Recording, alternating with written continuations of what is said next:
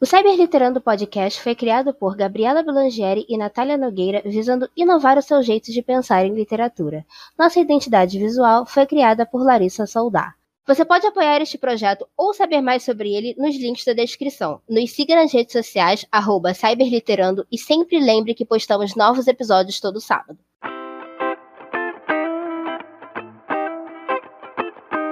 Olá, galera! Tá começando mais um Cyberliterando. Eu sou a Natália Nogueira.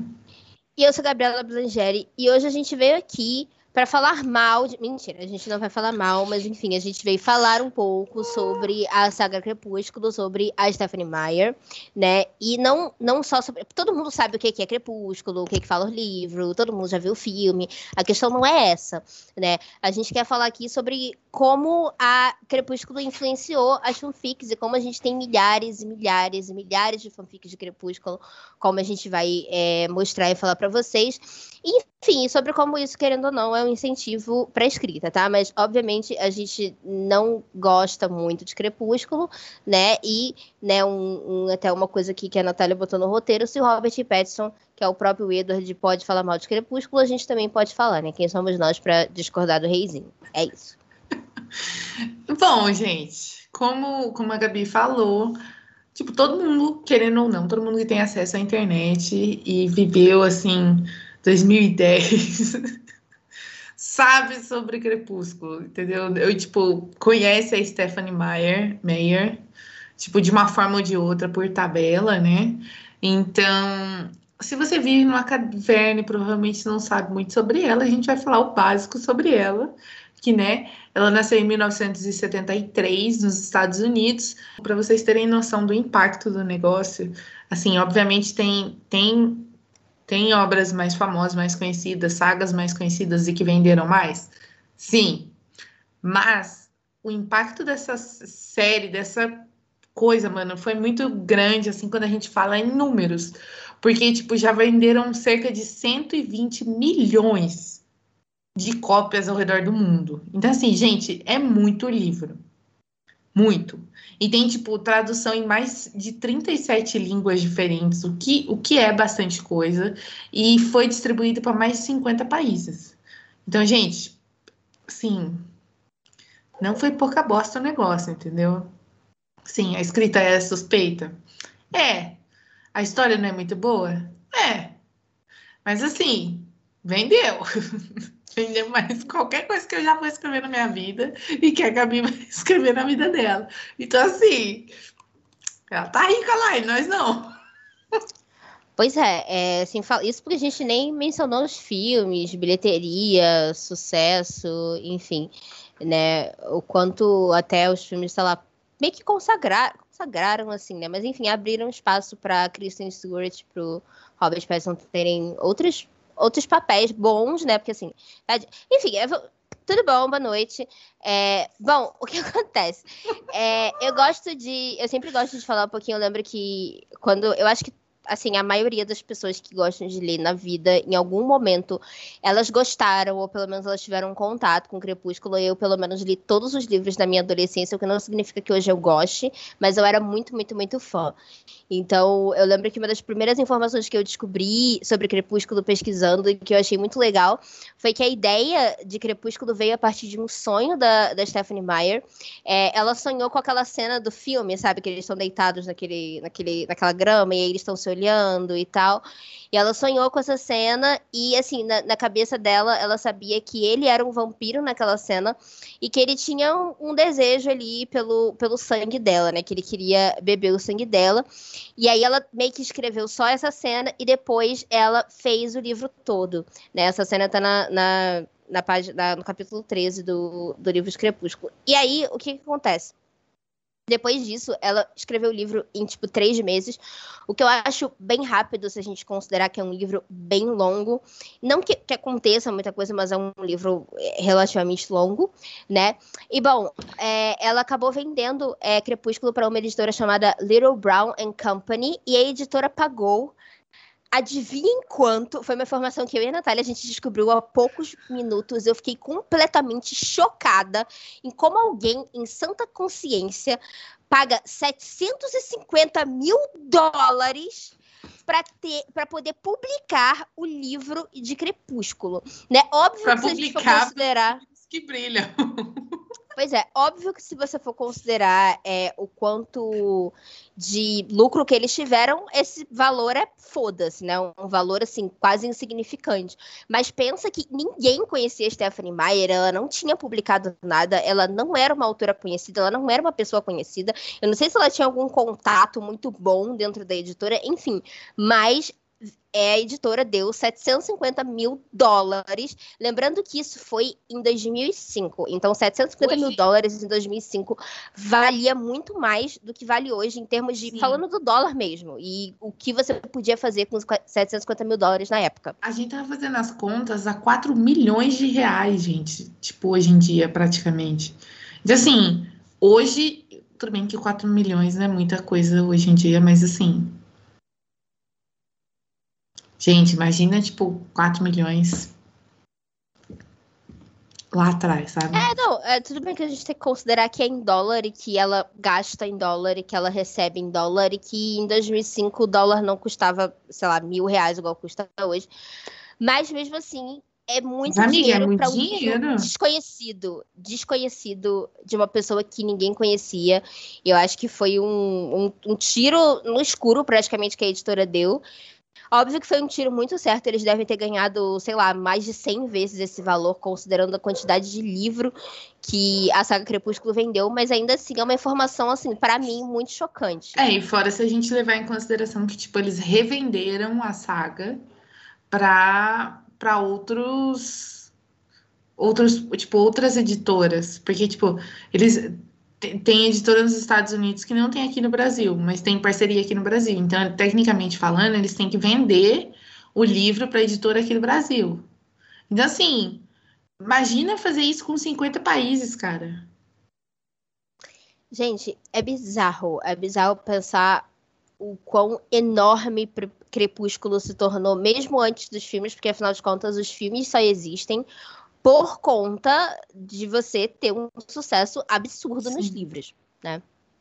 Sim, e aí a gente, é, né, caçando as informações, né, Crepúsculo foi originalmente publicado no dia 5 de 10 de 2005, tá bom? Então, Crepúsculo saiu em 2005, Lua Nova saiu em 2006, Eclipse saiu em 2007, Amanhecer 2008, aí, né, Sol da Meia-Noite demorou saiu só em 2020 e pela fã aí, a Gabriela, de acordo com a fã Gabriela Milongieri, é, o livro demorou para sair porque vazou é, um rascunho de cinco capítulos. Doze. Anos. Vazaram os, literalmente os dois capítulos que ela tinha escrito do Sol da Meia-Noite vazaram.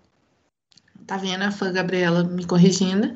E aí ela desistiu de lançar e só veio agora que ela deve estar sem grana, então ela teve que lançar em 2020 para levantar uma graninha. E, aí... e é título de, de curiosidade, o Sol da Meia-Noite não é nada demais, gente. É a mesma bosta que aconteceu no Crepúsculo, é o mesmo livro, só que é visto do ponto de vista do Edward, assim, né? Então, pois é, gente, é isso. É esse tipo de coisa que o povo faz hoje em dia. Aí também teve a breve segunda vida de Brie Turner, é, Turner, que saiu em 2010. Para quem não lembra, a Brie é aquela personagem que eu não lembrava. O Rafael acabou me lembrando. Um beijo, Rafael, que está aqui nos bastidores com a gente. É, que é aquela personagem que aparece em Amanhecer, né? Que ela é transformada. Eclipse, Eclipse. Ela tá na, na batalha do, do Eclipse. Ah, é. E aí ela tá, tipo, com puta medo e tal, enfim, no fim das contas ela acaba morrendo. E aí esse livro é um livro bem pequeno, ele, tem, ele não tem nem 200 páginas. E ele conta a história de como ela foi transformada em vampira e como ela tava com medo. E depois dessa batalha é, é bem triste, porque ela encontrar o namorado dela e eles vão meio que fugir e tal. E ela nunca encontrou o namorado porque ela morreu, né? Mas enfim, é, é um livro muito legal. Primeiro porque não tem a Bella, o Edward, o Jacob, nenhum desses personagens insuportáveis. E depois, porque eu acho que ele tem uma, uma. Ele consegue pegar você, sabe? Você consegue se identificar com a Brie muito mais do que você consegue se identificar com a Bella, por exemplo, que é chata pra caralho, uma completa idiota. Né? Então, tipo, é muito. Eu, eu gosto, eu realmente gosto desse livro até hoje. Eu acho ele um bom livro. É sério. Não é meme. Não é meme. Vamos deixar isso claro. E aí, em 2015, ela lançou Vida e Morte, Crepúsculo Reimaginado. Gente, eu nunca tinha escutado falar desse livro, que é basicamente a, o Edward e a Bella de papéis invertidos, assim. Ele humano, ela vampira. E o que eu acho mais engraçado sobre esse Vida e Morte é que eu, eu, eu tinha esquecido. Eles trocam de lugar. Tipo, o Edward, que é o cara que vem lá da cidadezinha. Só que aí. E aí ele chama Bill Bill alguma coisa, Bial, mas não é Bill tipo Bill, sabe? É Bel, meio que B-A-E-I. Ah, foda-se, ninguém liga. B e o alfabeto, as vogais, caguei. E aí, Swan, e aí a Bela passa a chamar Edith. Gente, é uma. É uma, é uma... Por que, que ela não manteve o caralho do nome? É só botar, sei lá, Bela Cullen e Edward Swan, sabe? Mas não, ela trocou. E aí você me pergunta, Gabi, quais são as mudanças na história? Nenhuma. Basicamente, ela fez para tirar dinheiro de trouxa, gente. Ponto. Sim, e foi publicado em, em 2015 essa merda. Foi até. É, porque foi, tipo, foi publicado também em comemoração aos 10 anos de Crepúsculo. Então eles meio que lançavam um box que era tipo, vinha o Crepúsculo e esse Vida e Morte, né? É morte terrível, assim, realmente. Uma, uma... Gente, assim. É para tirar dinheiro de trouxa. Fora as graphic novels que ela lançou, porque ela lançou graphic novel, se não me engano, de todos os. E, tipo assim, por exemplo, a graphic novel do Crepúsculo, ela não é uma graphic novel contando a história do Crepúsculo, é tipo parte 1 e parte 2. Aí tem a graphic novel de Lua Nova, tá? Gente, pra quem não sabe, graphic novel é basicamente um quadrinho. Eu posso dizer que é um, é um quadrinho, assim, que geralmente eles fazem de algum livro ou de alguma obra que já existe, de algum filme e tal. Então, eu até acho, acho bem legal as artes que fizeram pra graphic novel, são super bacanas. Mas assim, ainda assim, gente, é totalmente desnecessário. Isso porque a gente não incluiu aqui, além das graphic novels, é, livros de curiosidade. Teve um livro que ela lançou que era basicamente uma, um livro que ele era ilustrado, e aí ele tinha, tipo, nomenclaturas, tipo, ah, o nome das famílias, um, um pouquinho de história. Uma coisa completamente apenas para tirar o dinheiro das pessoas, né? E tem várias obras assim. Óbvio que a gente tá falando das que foram feitas pela Stephanie Meyer, porque tem muitas extras e tal. Mas querendo ou não, qualquer coisa englobando o nome de Crepúsculo tem que passar por ela, porque é a marca dela, vamos supor. É, então... depende, eu tenho, sei lá, por exemplo, a, a revista Capricho na época que lançaram os filmes, ela publicou é, quatro edições de uma, de uma revista assim bem grossinha. Eu tenho, inclusive, aqui, aqui em casa, é, de, de Crepúsculo. E aí custava 20 reais, sendo que, tipo assim, gente, custava 20 reais em 2010, então era caro, tá? Queria só deixar isso bem claro. Custava 20 reais em 2010, era caro. E aí era com várias curiosidades, de, era como se fosse um, um sabe? Era, era bem, bem grossinho, assim. Aí tinha várias curiosidades do livro, de bastidores dos filmes e tal. Eu, gente, eu era muito, muito, muito fã de Crepúsculo. Eu sei coisas de Crepúsculo que eu não deveria saber. É tipo isso. Por exemplo, uma coisa que tem nos livros de Crepúsculo que eu acho interessante são os POVs. É, no Amanhecer, você, o livro começa narrado pela Bella, aí tem uma parte que é narrada pelo Jacob, e aí você vê, tipo, ele, ele vendo o negócio das, das. Inclusive, é muito perturbador essa parte, porque você descobre que o Jacob fede muito, porque ele não toma banho nunca. E aí ele fica, tipo, o tempo inteiro, é, basicamente, indo na, na casa dela porque ela tá grávida, né? E tal. E ela precisa ficar perto dele por causa do negócio dos imprints da René, da Smith com ele, nananã. Então ele tem que ficar indo lá. Aí, tipo assim, tem várias cenas que, tipo, ele fala que o pé dele sujou todo o carpete branco, sabe? Felpudo. Dos... Eu fiquei assim, gente, que porra, pra que eu tenho que saber disso? Porque, tipo, ele tava na floresta, sabe? Aí ele. Puta que pariu, basicamente. Puta que pariu. É isso. É isso que eu tenho a dizer sobre. Gente, mas aí vocês estão se perguntando, tá, gente, por que vocês estão falando de Crepúsculo no Cyberliterando? Porque, é, querendo ou não, por mais que a gente hoje em dia a gente não aprecie, não goste de Crepúsculo, e nem da Stephanie Meyer, Meyer, Meyer, não sei, é, a gente reconhece o impacto que as obras dela e que ela, né, como autora, como a mente por detrás dessa, dessas obras, o impacto que ela teve na cyberliteratura. Gente, porque, meu Deus, sabe? Meu Deus, a quantidade de fanfic, de twitteiro que surgiu, de fórum que surgiu por conta de Crepúsculo, é uma coisa muito bizarra, né? E eu acho que eu vou passar a bola para a Gabi para ela dar números, trabalhar com números com vocês. Bom, é, das, eu, eu, inclusive fiquei surpresa porque, eu, na minha opinião, no Spirit Notepad não tem fanfics o suficiente de Crepúsculo. Eu achava que tivesse mais. Mas a gente tem mais de 3 mil fanfics de Crepúsculo no Anime Spirit.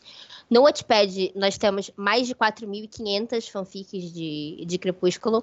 No fanfiction.net, a gente tem 33, agora sim, 30, mais de 33 mil é, fanfics é, relacionadas a Crepúsculo. E é, no é, Archive of Our Own, que é aquele. Ah, ó, eu esqueci a, a, a, sigla exatamente, enfim. Ele tem mais de 26 mil fanfics de Crepúsculo, tá? Isso porque, obviamente, muitas já foram apagadas, muitas já foram excluídas. No Naya, eu tenho certeza que tem um monte, se o Naya não excluiu, porque o Naya virou um grande pau no cu é, ao, ao, ao longo dos anos. É, fora fanfics interativas, fora que, sei lá, fanfic Obsession, é, fora as, as web novelas que tinham no, no Orkut, em outros tipos de fórum. Então, assim, é uma coisa realmente, é, a gente olhando só os números, assim, principalmente no Spirit Notepad, não são números muito impressionantes, mas a gente sabe, a gente que tem o mínimo de contato com fanfic, com história na internet, sabe o grande impacto que Crepúsculo teve. Muitas dessas obras se perderam, porque lembrem-se que o ápice do, do de, sucesso de Crepúsculo foi ali entre 2008 e 2012, 2013, que foi quando os filmes estavam sendo lançados. Então, muitos desses sites, muitos desses fóruns, desses posts não existem mais, basicamente. É ou porque o usuário excluiu a conta, ou porque o site não existe mais, ou porque o site derrubou. Então, mas assim, realmente é uma coisa que até hoje impressiona o quanto as pessoas engajam é, as coisas relacionadas a Crepúsculo, até esse livro, O Sol da Meia-Noite, que a Stephanie Meyer veio publicar agora, em 2020. É, um monte de gente comprou, um monte Saiu de gente do bueiro, os fãs, os fãs de Crepúsculo saíram do bueiro entendeu? E, e, todo mundo voltou a comentar, todo mundo voltou a assistir o, os filmes e voltou a comprar os outros livros e, e quem não, eu mesma, gente, eu nunca tinha lido os livros, nunca. E eu só tinha visto os filmes e saiu o Sol da Meia-Noite, eu não li Sol da Meia-Noite, mas de tanto a galera falar e da minha melhor amiga Milena ser fã do, da saga, ela encheu tanto meu saco para eu ler e tava tanto na hype, nessas coisas, falei, ah, vou ler. E aí eu li os quatro livros da, da saga, odiei, mas assim, eu li. E, e tipo, só de ver o pessoal comentando, sabe? E eu falo. E aí a gente começou a ver é, fã, é, como é que. Eu não sei falar. Para mim, a Fancan. Fancan de Crepúsculo. De Crepúsculo no Twitter. Voltaram a, a, a enaltecer o Robert Pattinson no, no Twitter e, e divulgar de novo fanfics e a uso. Então, assim. Sabe, é uma coisa que, querendo ou não, vai ter um impacto na, na cyberliteratura, na cultura pop, pro resto da vida. E, tipo, a gente gostando ou não. Não, fora que, por exemplo, a Netflix não. Fora que a Netflix, por exemplo, ela não tinha todos os filmes de Crepúsculo no catálogo. E aí, no começo desse, desse ano, ela adicionou. E aí, eu lembro que no dia que ela adicionou, naquele top 5 que aparece, tinha, tipo, sei lá, todos os filmes de Crepúsculo no top 5 dos mais assistidos da semana, assim e tal. Então, realmente, uma coisa muito bizarra, sabe? Como às vezes a gente se pega revisitando é, os livros os livros não, os livros, acho que é muita vontade de revisitar os livros, mas assim, vira e mexe, sei lá, zoando com alguém, ah, vamos ver Crepúsculo, sabe? Aí você super vai assistir a porra do filme de novo, por motivos de sim, tá ligado? É, é bizarro, assim. Cara, você só... assiste para reclamar, mas você assiste. Sabe? E sabe, sabe uma coisa engraçada? O próprio TikTok.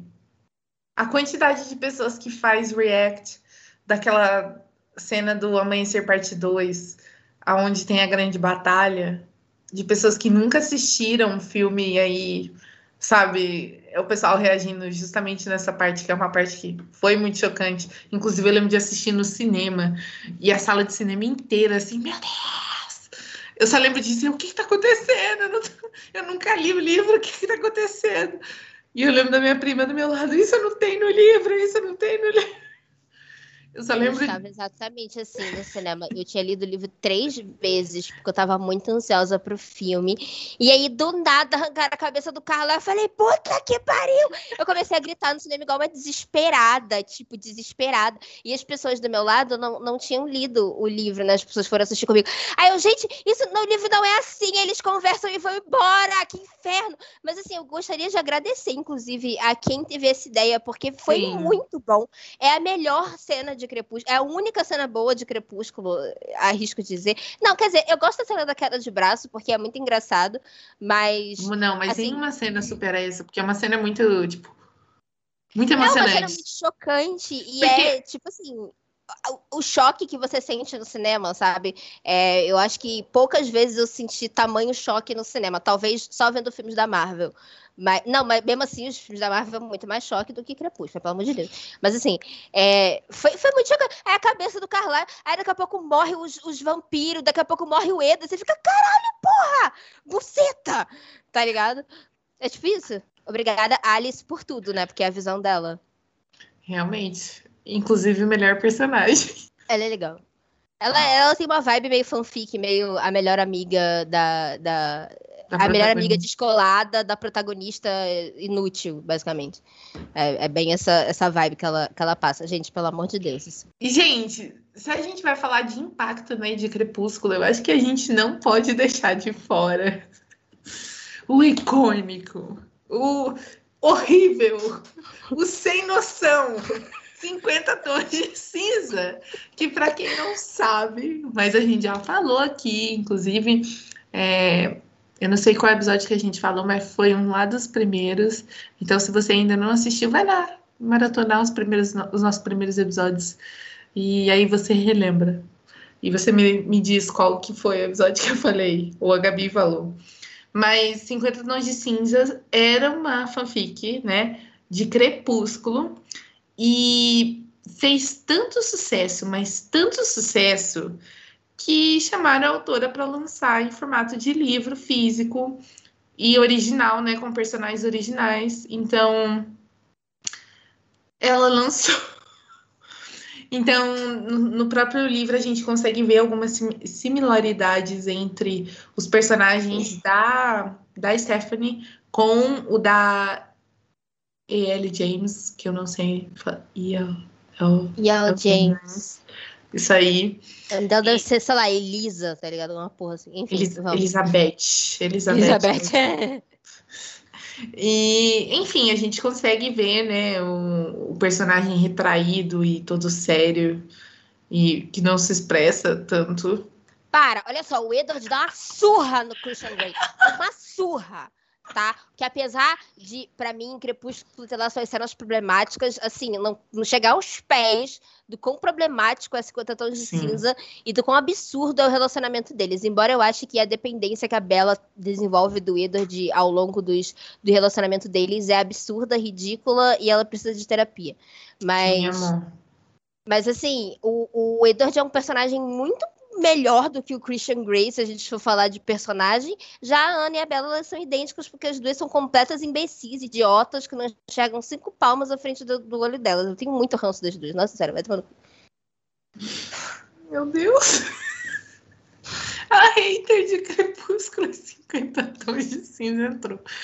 Uh, e, e, bom, se a gente for analisar, né, ela também, a E.O. James, ela também seguiu os passos da Stephanie Meyer de querer arranjar, arrancar dinheiro de trouxa. Então, ela lançou 50 tons de cinza, os 50 tons de cinza mais escuro e 50 tons de liberdade. É, ela lançou essas três, esses três, essa trilogia e depois ela, ela relançou é, pela visão do Christian. Então, assim, ela meio que copiou essa coisa da, da, Stephanie, é, da Stephanie Meyer e lucrou tanto quanto ela. Também vendeu para o cinema, ganhou Só muito. Que, assim, por um lado, ela andou para que a Stephanie Meyer pudesse correr, porque, tipo, esse livro da Stephanie Meyer, ela passou sair, tipo, em 2010, 2012, sei lá, na época que, que acabou de sair os filmes, aí vazou, né, ela ficou puta, ela postou no, no site dela os dois capítulos, tipo, tá aqui, e aí ela pausou, e aí ela só lançou, tipo, em 2020, né, já a, a, a moça do, dos Contatões de Cinza, se eu não me engano, foi em 2015 que ela lançou o primeiro, em 2017 ela lançou o segundo, e depois ela lançou o terceiro, não, eu só quis dizer que, tipo assim, ela, ela fez antes da Stephanie Meyer e a Stephanie Meyer só lançou um. Eu não sei se daqui a pouco ela vai me aparecer pegando alguma época do dia, não sei, tipo, entardecer ensolarado, sei lá, qualquer coisa, e vai botar que é a lua nova, sei lá, foda-se. Mas, gente, Aliás, eu leria Lua Nova na visão do Edward, porque assim, Lua Nova em si é muito chato, o livro e o filme, é insuportável. Mas eu leria na visão inclusive, do Edward pra saber o que, que eles estão fazendo. Inclusive, a única cena boa de Lua Nova é aquela cena aqui da transição, que a Bela tá sentada na cadeira.